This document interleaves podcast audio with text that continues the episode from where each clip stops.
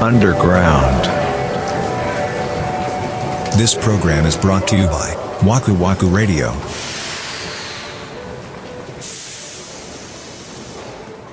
いやーでも僕も懺悔しないといけない側だな本当にもし 写かしたら真付きの年賀状を送るタイプ。うちも一応毎年定点観察みたいな感じでさその子供2人の成長記録みたいな感じで、あの年末に1枚写真撮ってそれを年賀状にしちゃってるんですけど、うん。まあなんか毎年それを楽しみにしてくれてる人もいていて、そうでしょうね。ううん今年もあれちょうだいねとかってあはは言ってくださる方もいらっしゃるのでまあまあ二極化してると思うんですよ多分。まあでも、まゆさんってもともと写真撮るじゃないですか。うんだから、多分、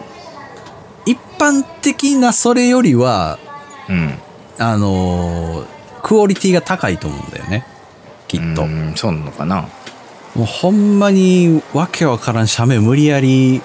引き伸ばしたハガキみたいなやつ来るとさ、 ああそれ、うんちょっとしんどい感じもあるなあっーていうのは思わなるほんどねでもない。で、あとね、僕はどうしても、あの、う写真が入ってる、お写真が入ってるハガキってうん捨てらんないんですよ。ああそうねそれはそうだわそう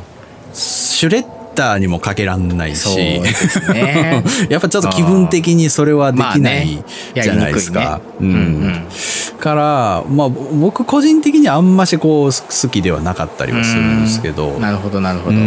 ん。でもその年賀状送ってる側はうん別に誰かの気分を害そうと思って送ってるわけでは決してないんないでですね。すけども、僕は少なくともないんです、うん。だから僕今年出したやつはうん何も書いて送ってないですよ、おーいつもね、メッセージ変えててあそれこそ本当にまた久しぶりに会いたいねとかそういう話はいはいはいはいをはい書いてた時もあったんだけどまあ面倒くさいっていうのはあ ったんだけど、うん本当何も書かずに普通に送っちゃいました、うーんそれぐらいでいいんだと思う本当にそれがいいかもね、確かに。うんもう送るんだったらねうん。うんいいんじゃないですかねそうか。そうねだからそういう年賀状を出さないように気をつけます まあ年賀状だけじゃないよねこうそういうのってうーん。三田村さんと僕らの世代っていうのは、うんもう競い合って生きてきた世代じゃないですかそうですね。あからさまに比較されて生きてきた年代だと思うんですよね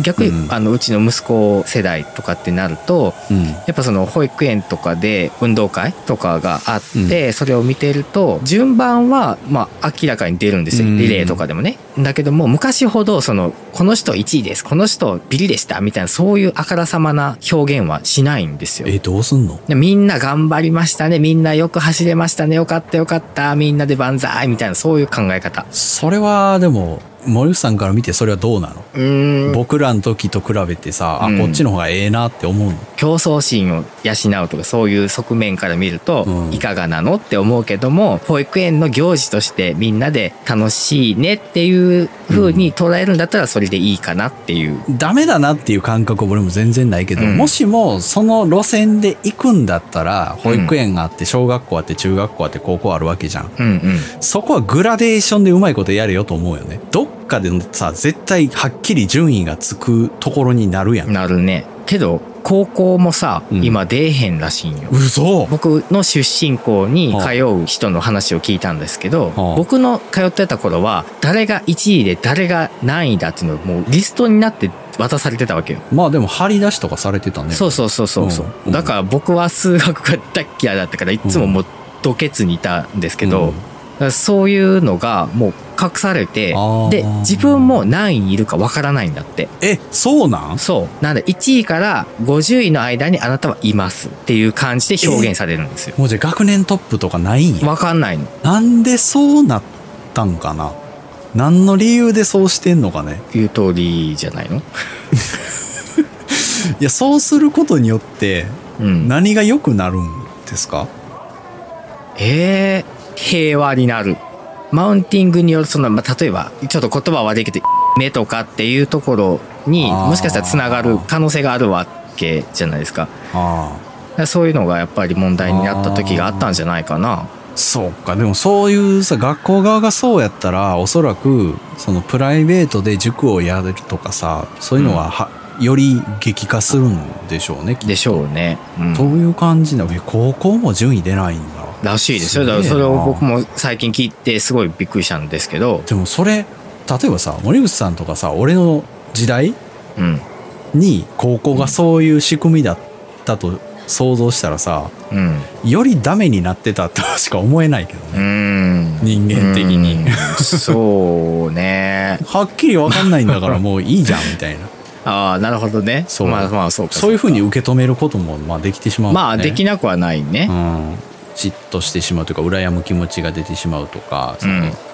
腹が立ってしまうみたいなことはあるんだろうなと思うから、まあ、それをさ抑制するためにそういう制度に